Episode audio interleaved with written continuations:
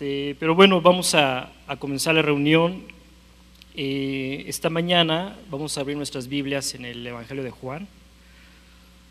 Todos los que traigan Biblia, es el momento de abrirla. y vamos a buscar el capítulo 18 del Evangelio de Juan.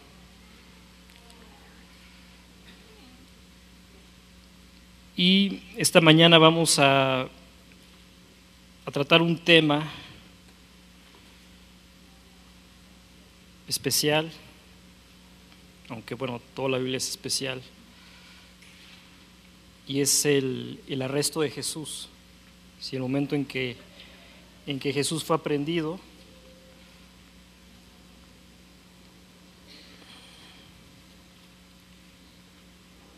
Y bueno, este, este evento, el arresto de Jesús, lo podemos ver narrado en los cuatro evangelios. ¿sí? Pero eh, el evangelio de Juan eh, toca un tema muy especial.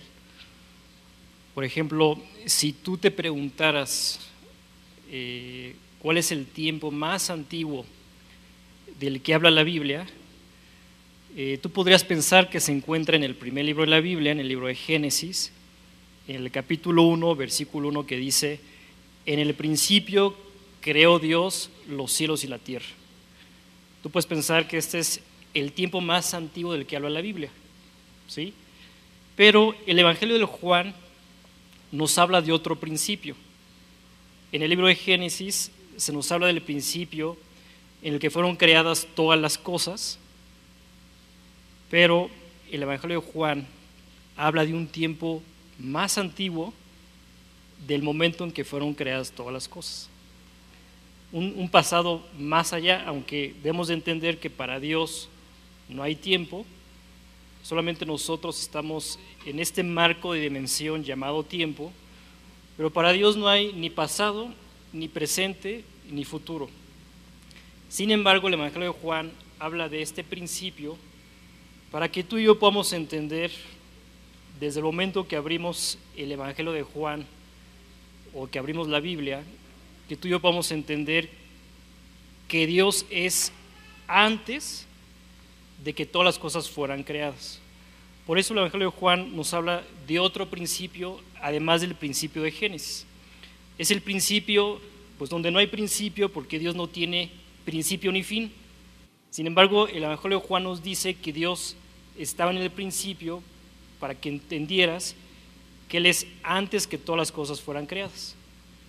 Entonces, el Evangelio de Juan nos dice que antes que todas las cosas fueran creadas, se encontraba Dios Padre, Dios Hijo y Dios Espíritu Santo. Y el Evangelio de Juan enfoca a Jesucristo como Dios hecho hombre. ¿sí? Ese es el enfoque del Evangelio de Juan. Cristo es Dios. Dios hecho hombre que vino con un propósito. Yo espero que esta mañana pueda quedar claro cuál es ese propósito. Concretamente, Cristo vino a buscarte. Ese es el propósito por el cual Dios tomó la decisión de hacerse hombre. Vino, vino a buscarte, vino a salvarte, vino a, darte la respuesta a tu vida, a tus necesidades. Por eso Dios hizo hombre, por amor a ti. Dios te ama y por esta razón eh, estamos abriendo este tema en este Evangelio donde nos van a enfocar que Cristo no es un hombre más, ni tampoco fue un gran maestro.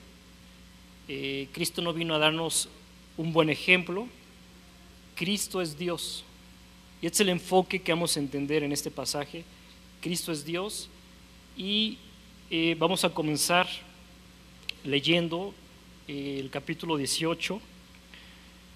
Dios espera que a través de este pasaje tú puedas descubrir realmente qué es lo que necesitas en esta vida. Eh, creemos que necesitamos muchas cosas. veces pensamos que necesitamos otra pareja, eh, otro trabajo, pensamos necesitamos otro lugar para vivir. Tú y yo pensamos que necesitamos eh, muchas cosas, pero Dios sabe verdaderamente qué es lo que tú necesitas. Y esta mañana Dios te lo va a presentar de una manera clara, de una manera muy sencilla, tan clara y tan sencilla que solamente tú tengas que tomar una decisión. Así que vamos a comenzar a leer, dice el capítulo 18, versículo 1, vamos a proyectar los versículos. Versículo 1 dice, habiendo dicho Jesús estas cosas, salió con sus discípulos al otro lado del torrente de Cedrón, donde había un huerto, en el cual entró con sus discípulos. Dice el versículo 2, y también Judas, el que le entregaba, conocía aquel lugar, porque muchas veces Jesús se había reunido allí con sus discípulos. Judas, pues, tomando una compañía de soldados y alguaciles de los principales sacerdotes y de los fariseos, fue allí con linternas y antorchas y con armas. ¿En qué momento nos encontramos? Bueno, estamos en esa famosa última cena, ¿sí? Eh, ¿Qué es lo que Dios está buscando? Lo que Dios está buscando es muy sencillo, es tu propia vida. Es lo que Dios está buscando esta mañana, tu vida. Es lo que Él quiere. Lo que Él quiere es alcanzar tu vida y cambiarla, transformarla. Tú te preguntarás, ¿mi vida? Eh, casi siempre cuando se acerca a Dios y nos pide nuestra vida, normalmente dudamos en entregarle nuestra vida. Siempre decimos, mi vida, bueno, me pertenece. O sea, ¿por qué Dios me pide mi vida? Pero si nos podemos a meditar, ¿qué es lo que realmente le estaríamos entregando, a Dios cuando le entregamos nuestra vida? Si fuéramos sinceros, descubriríamos que le estamos entregando problemas, le estamos entregando preocupaciones, le estamos entregando angustias, eh, le estamos entregando incertidumbre, eso es lo que realmente le estamos entregando a Dios. Y si lo que le entregamos a Dios es precisamente angustias, problemas, preocupaciones, incertidumbre, eh, ¿cuál es la razón por la que no tomamos esta decisión? La razón es porque tú sigues creyendo que tú tienes los recursos para salir adelante. Y esta, esta mañana lo que Dios te va a enseñar es, si tú tuvieras los recursos para seguir adelante, Dios no se hubiera tomado la molestia de venir. Tan no tienes los recursos que Dios tuvo que tomar la decisión de venir a este mundo, de buscarte, y no solamente de buscarte, sino de entregar su vida por ti. De tal forma que tú pudieras tener la solución a tus problemas, que tú pudieras tener realmente un recurso que cambiara tu vida y que te llevara a, salir adelante. La razón por la que vino Cristo a este mundo es por el fracaso del hombre, por el fracaso de nuestros propios recursos. Si tú fueras suficiente, créeme, Dios no se hubiera tomado la molestia de hacerse hombre de habitar entre nosotros 33 años y después entregarse a la muerte, una muerte de cruz que era la muerte más vergonzosa de aquella época del Imperio Romano, era una, una muerte donde se exhibía el criminal, y después de tomar esta decisión de morir por ti, dice el pasaje que fue sepultado y resucitó al tercer día. ¿Tú crees que Dios hubiera hecho todo esto si tú y yo tuviéramos los recursos para esta vida, pero especialmente esta mañana tienes que meditar en lo que viene después de morir. Tú y yo no tenemos los recursos para enfrentar la eternidad, la vida que sigue después de morir. Esta es la razón por la que Cristo vino a este mundo, para darnos las respuestas a nuestra existencia, para darnos los recursos para esta vida y especialmente para enfrentar el día de tu partido. Él te va a dar el recurso que tú necesitas para partir de esta vida a la otra. Así que nos encontramos en el momento de la última cena, en la última noche que Cristo va a pasar con sus discípulos antes de morir. Eh, Jesús sale con sus discípulos, eh, sale de la ciudad de Jerusalén, cruza el torrente de Cedrón, llega al monte los olivos y en el monte los olivos había un huerto. Decide entrar con sus discípulos a este huerto. En este huerto pasó unas horas, aproximadamente eh, son las 3 de la mañana. En un par de horas el gallo va a cantar tres veces. Pedro habrá negado tres veces a Jesús.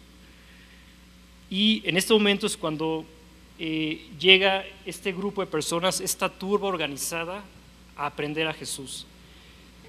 Aquí lo impresionante es, saber eh, que Judas sabía dónde estaba Jesús. Es decir, tú y yo podemos saber muchas cosas acerca de Jesús. Por ejemplo, Judas perteneció ese, ese grupo de los doce discípulos de Cristo. Él conocía a Jesús, conocía los lugares de reunión donde Cristo se reunía con las, esas personas más allegadas a Él.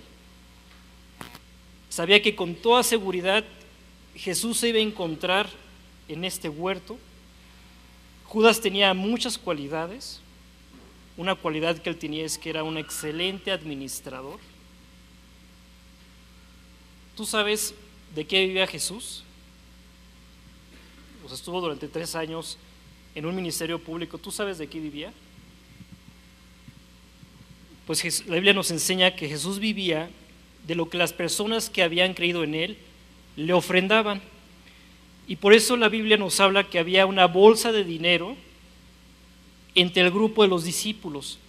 Y esta bolsa de dinero se le había confiado a Judas. Esto nos lleva a entender que él era el más hábil para eh, llevar a cabo esta actividad, la actividad de administrar. Él era el más hábil de entre ese grupo de los doce, él tenía esa responsabilidad. Y además Jesús eh, podemos ver que le encargaba a Judas que comprara ciertas cosas. ¿no? De hecho, en esta última cena, Jesús se dirigió a Judas y le dijo, lo que vas a hacer, hazlo ya. Y los discípulos pensaron que Jesús había mandado a Judas a comprar ciertas cosas. ¿sí? Entonces, Judas era la persona encargada eh, de administrar los recursos de los cuales vivían Jesús y sus discípulos. Así que eh, tenemos que observar muy bien a Judas, porque eh, Judas estuvo al lado de Jesús durante tres años. Judas vio los milagros de Jesús, vio cómo Jesús multiplicó los panes, multiplicó los peces, cómo resucitó muertos. Judas vio cómo eh, le dio vista a los ciegos, cómo llegaban personas con las peores afecciones y regresaban completamente restauradas. O sea, Judas vio los milagros de Jesús. ¿Y sabes qué hicieron los milagros de Jesús por Judas? Nada. ¿Qué significa esto? a veces pensamos, no, es que si yo hubiera estado en esa época donde Jesús caminó entre el hombre, entre nosotros, y si hubiera visto yo los milagros de Jesús, seguramente me hubiera entregado a Él.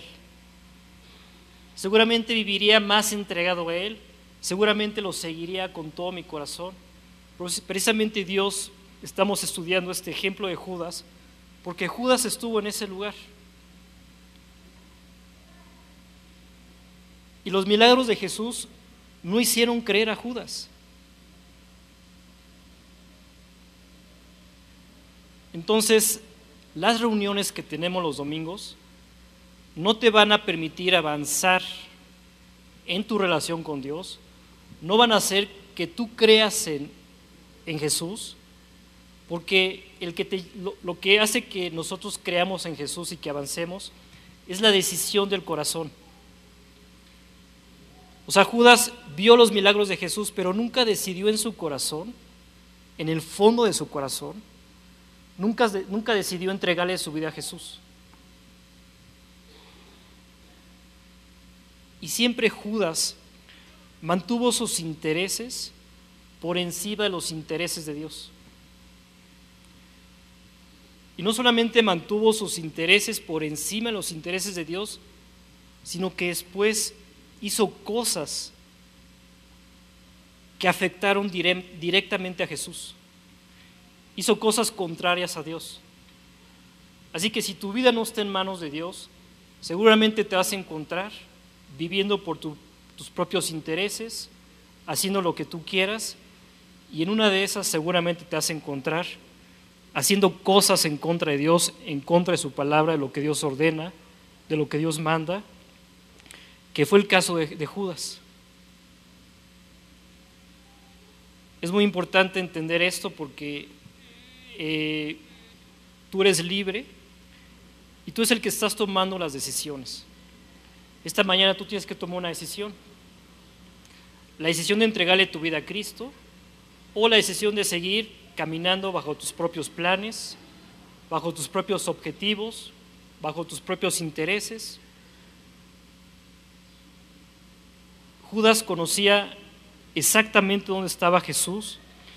Dice el pasaje que conocía aquel lugar, porque muchas veces Jesús se había reunido allí con sus discípulos. Entonces Judas pensó, si armamos un buen grupo, ¿no? Seguramente lo vamos a aprender. Entonces llamó a soldados, llamó a alguaciles de los, de los principales sacerdotes, de los fariseos, los armó con palos, con espadas, con antorchas, y les dijo, seguramente está en ese huerto, vamos a armar un buen grupo y no se va a librar de nosotros. ¿Qué nos hace ver Judas con este planteamiento?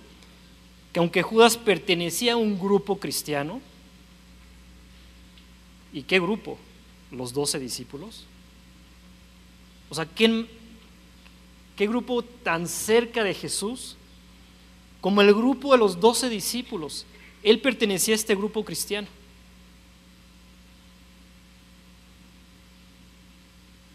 pero nunca conoció realmente quién era Jesús. Ignoró voluntariamente, porque así lo decidió en su corazón, quién era Jesús. Lo ignoró voluntariamente y tal lo ignoró que vemos a Judas, después de haber visto los milagros de Jesús, creer que armando un buen grupo tendrían la fuerza, el poder para detener a Jesús. ¿Te das cuenta de la ignorancia de Judas? ¿Te das cuenta que pertenecía a un grupo cristiano pero no conocía a Dios? ¿Te das cuenta que no sabía quién era Jesús? ¿Te das cuenta que no creía que Él era todopoderoso, que Él era Dios? Él pensó que a través de un buen grupo lo iban a aprender.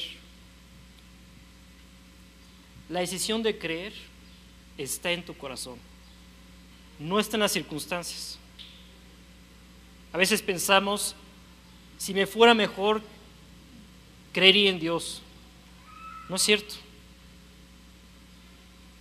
No está de acuerdo las circunstancias, o sea, no depende de las circunstancias de lo que estás viviendo, lo que vas a vivir, el que tú creas en Dios o no. Judas vivió las mejores circunstancias al lado de Jesús, viendo a Dios manifestándose con poder a través de estos milagros. Los milagros solamente demostraban que Cristo es Dios. Pero los milagros no hacían nada por la gente.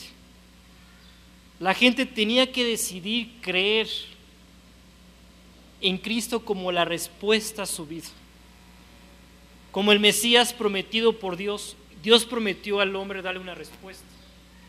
Dios prometió al hombre darle una solución. Cristo es la respuesta y Cristo es la solución. Jesús dijo, yo soy el camino. Oye, ¿qué decisión debo de tomar? Dios te lo dice con claridad. Toma el camino de Jesús. Yo soy el camino, yo soy la verdad. ¿Estás en busca de la verdad? ¿Estás buscando la verdad de, las, de la vida? ¿Estás buscando las respuestas de tu existencia? Jesús dijo, yo soy la verdad. Y después Jesús dijo, y yo soy la vida. El hombre sin Dios no puede palpar lo que es la vida. Solamente los que han tomado la decisión de entregarle su vida a Jesús pueden palpar lo que es realmente vivir. Yo soy el camino, yo soy la verdad y yo soy la vida. Y aclaró Jesús, nadie va a ir al cielo si no es a través de mí. Esa es la verdad. Así que Cristo todos los días se presentó como la respuesta a la vida del hombre. Y esta mañana no será la excepción. Esta mañana Dios, hecho hombre, Jesucristo, se está presentando delante de ti como la respuesta a tu vida, como lo que tú necesitas, como la solución que estás buscando. Tú no necesitas otro consejo. Tú no necesitas otro grupo cristiano. Tú no necesitas otra religión. Lo que tú necesitas es creerle a Dios. Es tomar la decisión de creer en su palabra y recibir concretamente lo que Él te ofrece. ¿Qué te ofrece Dios? Primeramente te ofrece un perdón por tus pecados. ¿Te imaginas el ser perdonado todo lo que has hecho? ¿Qué significa el que Dios te ofrezca este perdón? Significa la salvación. Significa que no vas a dar cuentas de lo que has hecho. Hoy ¿no te parece maravillosa la noticia de no tener que dar cuentas de tus pecados? Que Dios te está ofreciendo el borrar tus pecados, que Dios te está ofreciendo la salvación, el perdón, y que no tendrás que dar cuenta de esos pecados.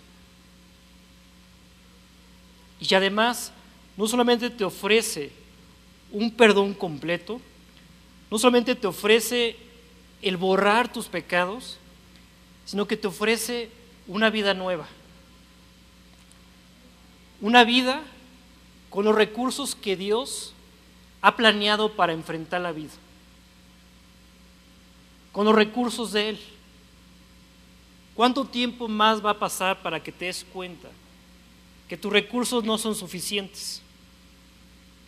¿Cuánto tiempo más va a pasar para que tomes la decisión de poner tu vida en manos de Dios?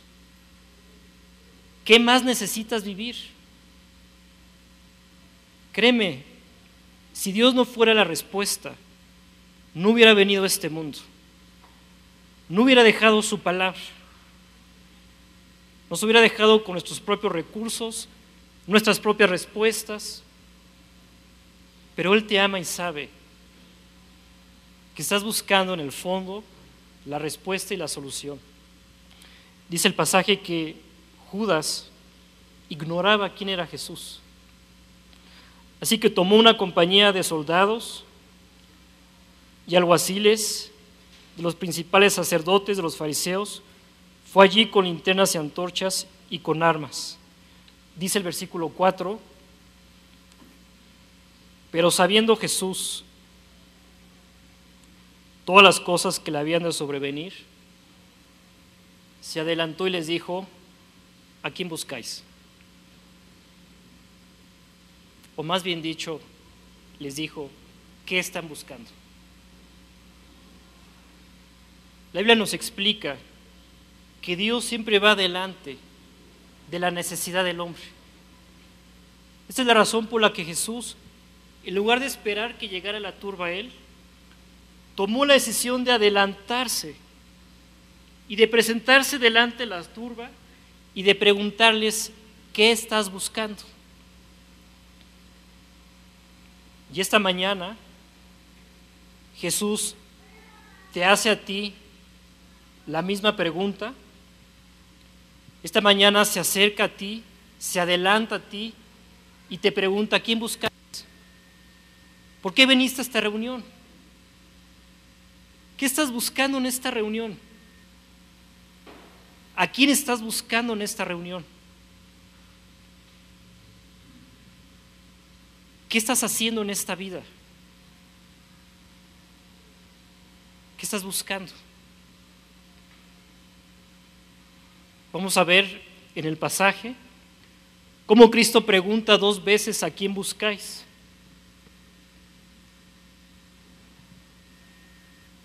Eh, la turba responde dos veces a Jesús Nazareno. Y Jesús responde dos veces. Solamente que la primera respuesta de Jesús fue de acuerdo a la necesidad de esa turba. Aquí lo impresionante es ver cómo llega un grupo de personas decididas a destruir a Jesús, a destruir su vida, a destruir la verdad.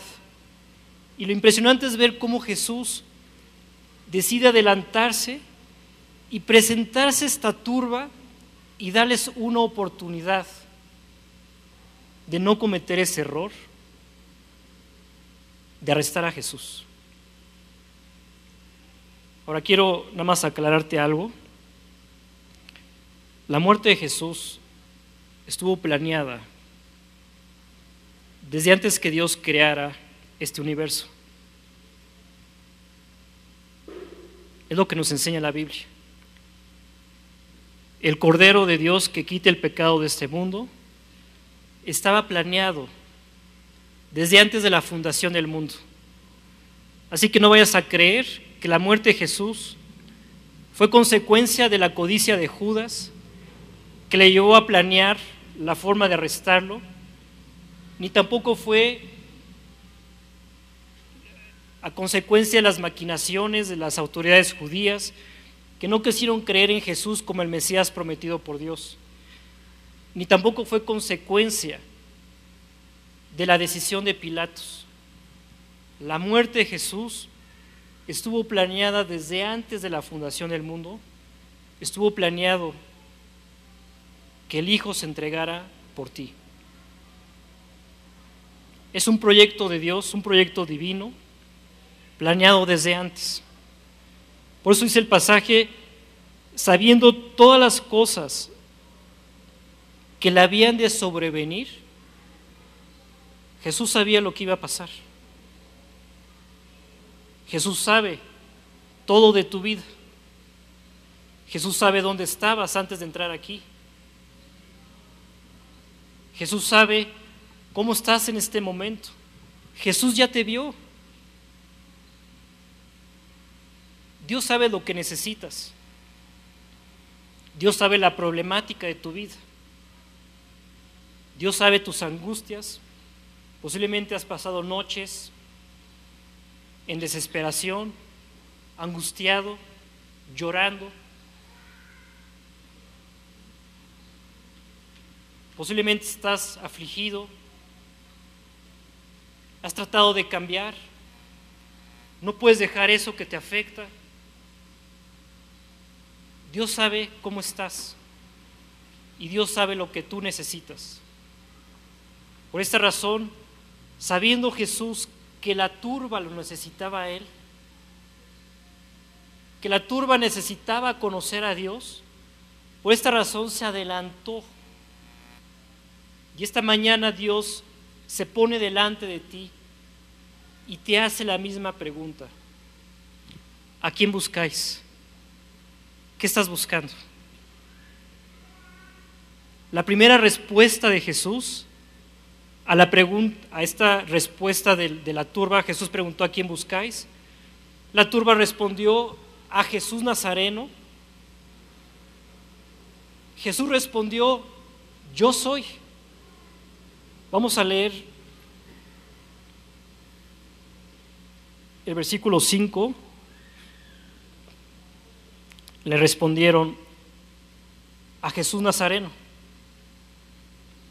Jesús les dijo, yo soy. Y estaba también con ellos Judas, el que le entregaba. Y el versículo 6, cuando les dijo yo soy, retrocedieron y cayeron a tierra.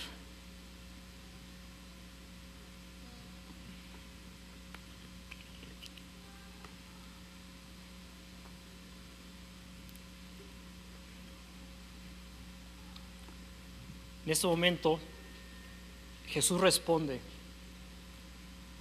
de acuerdo a lo que Él es. ¿Qué es Jesús?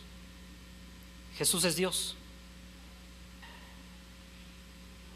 Y esta primera respuesta, yo soy, fue un yo soy, donde Jesús manifestó quién es Él, manifestó su deidad, manifestó que Él es Dios y con la sola palabra, dice el pasaje que toda esa turba, todo ese grupo de poder, con el cual estaba seguro Judas que sería un recurso suficiente para enfrentar este reto que tenían por delante, así como tú, tú tienes retos por delante, estás seguro que tienes los recursos para enfrentarlos.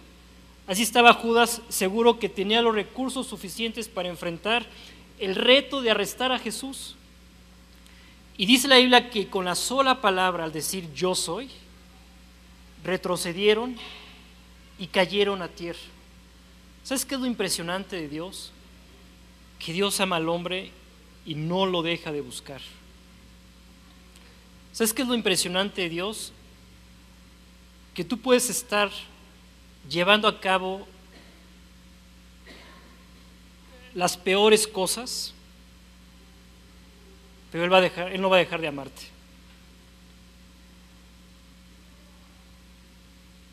Aquí vemos una turba decidida a arrestar a Jesús. Y Jesús amando a la turba. Se presenta, yo soy, con la sola palabra retroceden, caen en tierra y estos hombres se dan cuenta que Cristo no es un hombre. Y se dan cuenta que delante de ellos está Dios.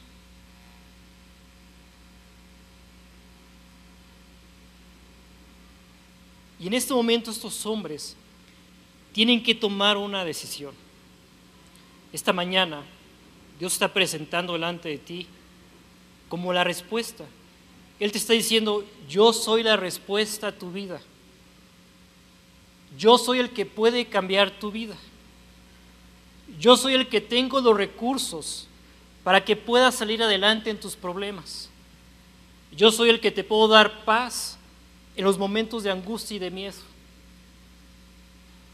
Yo soy el que te puedo dar el amor que tú necesitas para perdonar, para limpiar rencores, para limpiar resentimientos. Yo soy el que te puedo dar ese nuevo corazón. Esta mañana Jesús se presenta delante de ti como la respuesta, yo soy. ¿Sabes qué está haciendo Jesús en este momento? Está tratando de derribar tus argumentos. Ya no luches contra Dios.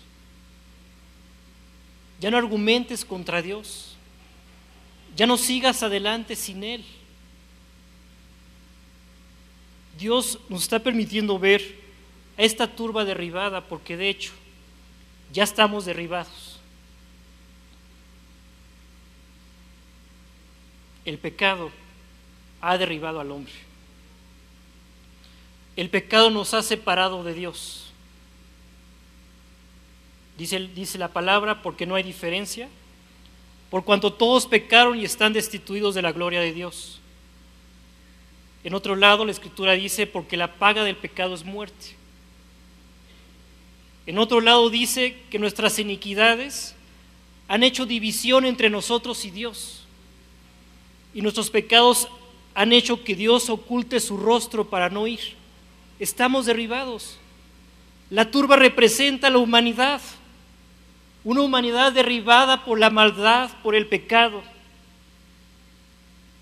y que no quiere reconocer que está derribada.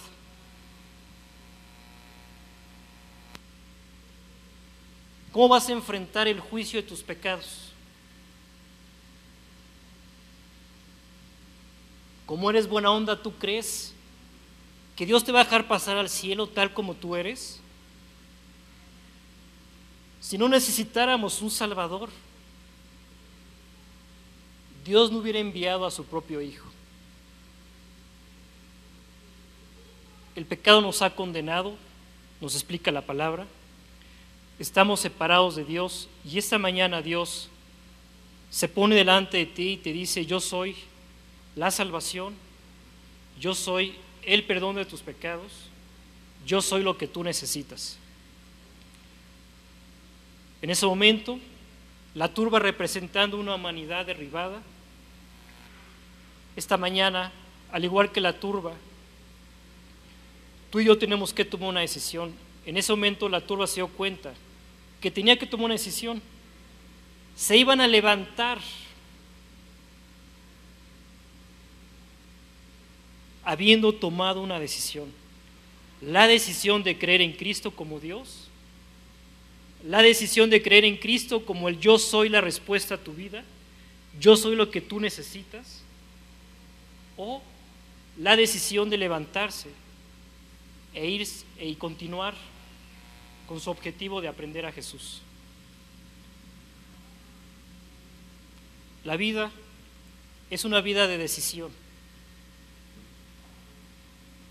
Y Dios te ha dado un don maravilloso, que es la libertad. Si tú no quieres ir al cielo, Dios no te va a llevar a fuerzas. Si tú no quieres recibir el perdón, Dios no va a derribar la puerta de tu corazón y va a entrar.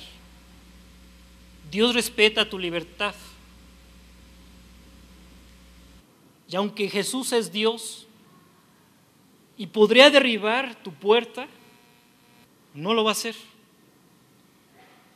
Porque es una decisión libre, soberana, que tú tienes que tomar. Tú tienes que tomar la decisión de relacionarte con Dios. Tú tienes que tomar la decisión de dejarlo entrar. Tú tienes que tomar la decisión de entregarle tu vida, de creer en Él. Y si tú ya tienes a Cristo en tu corazón, para seguir avanzando en la vida cristiana tienes que continuar decidiendo creer en su palabra. Vamos a avanzar si seguimos concretamente creyendo en lo que dice la palabra de Dios. Vamos a retroceder. En el momento que decidas no creer lo que dice la palabra de Dios, toma la decisión esta mañana de creer todo lo que dice la Biblia.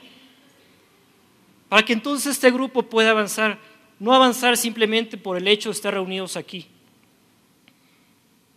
Judas no pudo avanzar por el hecho de pertenecer al grupo más, más cercano a Jesús, no avanzó. Así que este lugar de reunión no nos va a permitir avanzar si no decidimos concretamente creer todo lo que dice la palabra de Dios. Y esta mañana la palabra de Dios nos está diciendo que Cristo es lo que tú y yo necesitamos. Estos hombres, estando derribados en el piso, en el suelo, tienen que tomar una decisión, por lo que Cristo volvió a preguntarles, ¿a quién buscáis? Vamos a leer el siguiente versículo Versículo 7. Volvió pues a preguntarles, ¿a quién buscáis? Y ellos dijeron, a Jesús Nazareno. Si quieres continuar con tus planes, ok, dice Dios, aquí estoy. Arréstame e ignórame. Así que la primera respuesta de Dios tiene que ver concretamente con tu necesidad. Yo soy. Yo soy Dios. Yo soy la solución a tus problemas. Yo soy la salvación. Yo soy el perdón. Y la segunda respuesta, yo soy, ya tiene que ver con tu necedad. Si quieres seguir en tus propios caminos, Si quieres levantarte de este lugar y quieres continuar viviendo igual, ok, aquí estoy como un hombre más, si me quieres ver así, arréstame, no podré hacer nada por ti. Lamentablemente esta turba, juntamente con Judas, tomaron una decisión equivocada. Todos se levantaron a seguir sus propios caminos. Todos se levantaron a seguir con ese objetivo, con esa meta temporal. Todas tus metas son temporales, vas a morir. Y la única decisión que te puede servir para el día de tu muerte es la decisión de creer en Cristo como tu Señor y tu Salvador. Él ha prometido la vida eterna, Él ha prometido la salvación, Él ha prometido, si tú le dejas entrar en tu corazón, salvarte para que no vayas a dar cuentas de tus pecados. Así que Dios le dio a esta turba la oportunidad de tomar esta decisión. Dios ha prometido, dale la oportunidad a cada persona. Hoy es tu oportunidad. Hoy es el momento, el día de tu salvación. Yo no sé si mañana habrá oportunidad. Así que Judas durante tres años rechazó a Jesús. Si tú lees la escritura, los evangelios, Judas jamás le llamó a Jesús Señor. Siempre le llamó Maestro. Y así, para muchas personas, Jesús es el gran ejemplo. Jesús tiene enseñanzas extraordinarias, pero Jesús no quiere ser el gran ejemplo, el de las enseñanzas extraordinarias. Jesús quiere ser el Señor de tu vida. Este es lo único que te puede ayudar con respecto a Dios no pertenecer a esta o aquella religión, a este o aquel grupo, eso no ayuda a ninguna persona. Lo que va a ayudar a cada persona, concretamente a ti, es que esta mañana tú le digas a Dios que le entregas tu vida. La decisión de poner tu vida en tus manos, de arrepentirte de tus pecados, de aceptar el perdón que Cristo logró por ti en la cruz, de abrirle la puerta de tu corazón de invitarlo que se siente en el trono de tu corazón. Es tiempo que te bajes de ese trono, que te bajes de tu reinado y que dejes reinar a Jesús. Esa decisión va a ser la diferencia. Dice el pasaje que respondió Jesús, os he dicho que yo soy, pues si me buscáis a mí, dejar ir a estos. Versículo 9, para que se cumpliese aquello que había dicho, de los que me diste, no perdí ninguno. Así que dice el pasaje que nos asegura Dios que si tu vida está en, en sus manos, lo voy a leer, de los que me diste, no perdí ninguno. La vida que está en manos de Cristo no se perderá. Pero el que toma la decisión de tomar su vida en sus manos está bajo su propio riesgo, sin dirección y especialmente enfrentará un juicio. ¿Qué le queda a esa persona? Dice la palabra de Dios, una horrenda expectación de un juicio juicio que se llevó a cabo en la cruz, tú ya fuiste juzgado en la cruz. Tú ya fuiste juzgado en la cruz. Ahí Cristo fue juzgado, fue condenado por tus pecados. ¿Para qué? Para que el día que te murieras no fueras a juicio, sino fueras al cielo con Él. Así que la Biblia nos asegura, de los que me diste no perdí ninguno. Y dice el pasaje que en ese momento Simón Pedro, versículo 10, que tenía una espada, la desenvainó e hirió al siervo, el sumo sacerdote, le cortó la oreja derecha y el siervo se llamaba Malco. Jesús entonces dijo a Pedro, mete tu espada en la vaina, la copa que el Padre me ha dado, no la de beber. Jesús volvió a manifestar quién era Él, hizo otro milagro. La oreja de Malco, la oreja derecha, fue cortada con la espada de Pedro. Y solamente Jesús tocó a esta persona y fue sanada. Volvió a manifestar que Cristo era Dios. En ese momento Pedro, habiendo ya creyendo en Jesús, él seguía confiando en sus recursos. Traía una espada, trató de luchar y dijo, Cristo, Pepe, Pepe. Pedro, todo esto está determinado de antemano. Lo que Dios estaba usando en ese momento era simplemente la maldad del hombre para llevarlo a la cruz. Es decir, Dios usó la maldad del hombre para llevar a Jesús al lugar donde Dios quería. Dios quería a Jesús en un juicio en tu lugar. Y Dios planeó que ese juicio fuera la cruz del Calvario. Así que Dios usó la maldad de los hombres para llevar a Jesús a este lugar donde Dios planeó destruir todo lo que te afecta en la persona de Cristo. Ahí Dios destruyó la maldad del hombre, destruyó el pecado. ¿Para qué? Para que no te siguiera destruyendo a ti. Para que tú pudieras encontrar una nueva vida y una solución.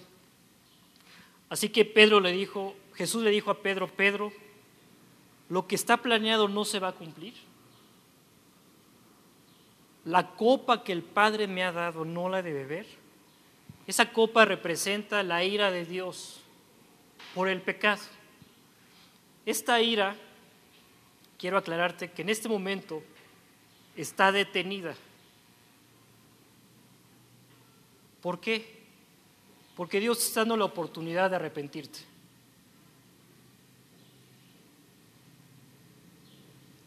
Dios te está dando la oportunidad esta mañana de arrepentirte de todos tus pecados, de aceptar la salvación y de abrirle la puerta de tu corazón a Jesús.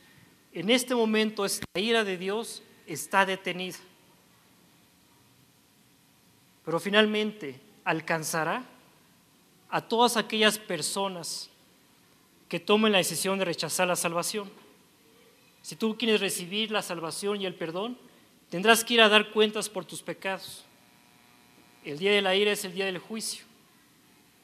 Que Dios esta mañana quiere evitarte a través de la provisión de la salvación de Jesús. Así que Jesús decidió beber esta copa en tu lugar. Pero si tú no quieres recibir esta propuesta, Dios no puede hacer nada. Vamos a terminar la reunión con una oración en la que tú tendrás que decidir. Si quieres salir de este lugar a continuar viviendo igual, eres libre. Dios no no podrá manifestar su poder en ti.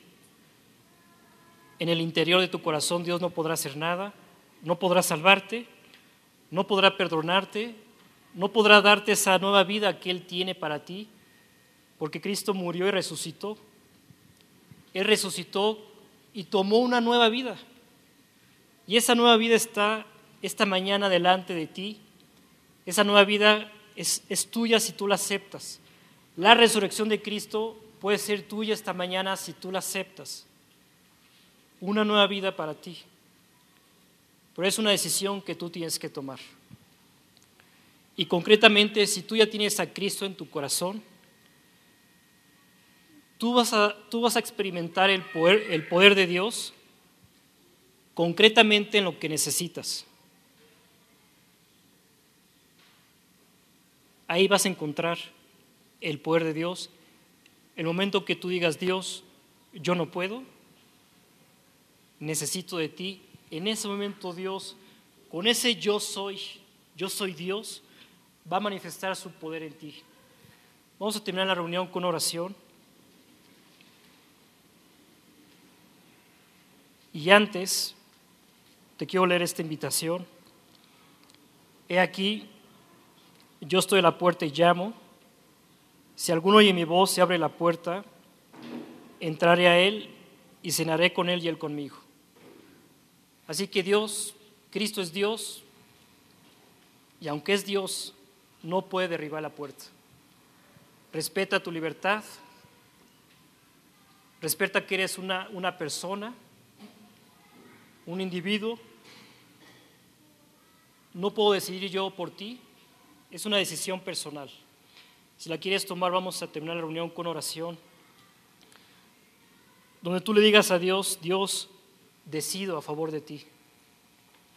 Decido entregarte mi vida, decido aceptar la salvación, decido que tú cambies mi vida, decido que tú entres a mi corazón. Vamos a orar. Señor, te damos las gracias porque tú te adelantas siempre a lo que necesitamos. Gracias Dios porque esta mañana podemos entender que tú eres la respuesta a nuestra vida, lo que estamos buscando, lo que necesitamos. Y por esta razón te quiero pedir perdón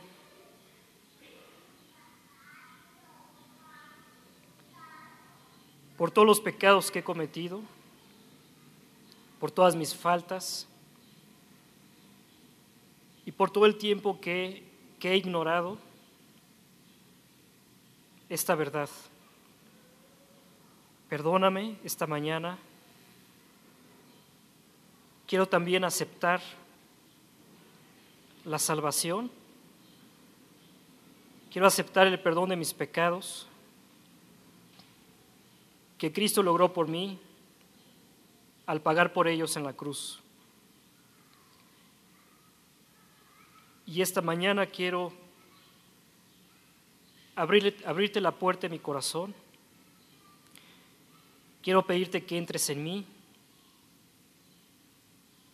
Y concretamente, Dios, ya no quiero vivir yo mi vida, quiero que tú la vivas por mí. Esta mañana tomo la decisión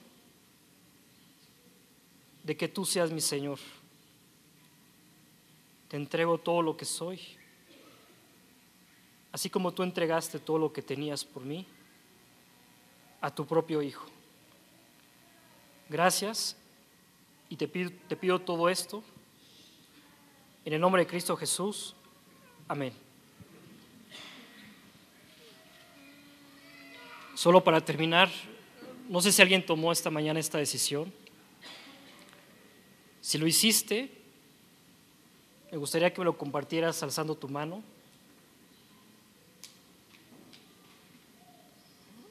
¿Ya todos? Perfecto. Si ya todos tomamos esta decisión, eh, ahora lo importante es leer la Biblia y creer cada parte de la escritura. Toma la decisión de creer la palabra de Dios. Es la única forma como Dios va a seguir manifestando su poder en tu vida. Va a seguir manifestando que Él está por encima de todo. Y eh, pues gracias a Dios, que Dios los bendiga. Y ya estará Oscar. Creo que va a estar el próximo domingo. Este, que Dios los bendiga. Gracias.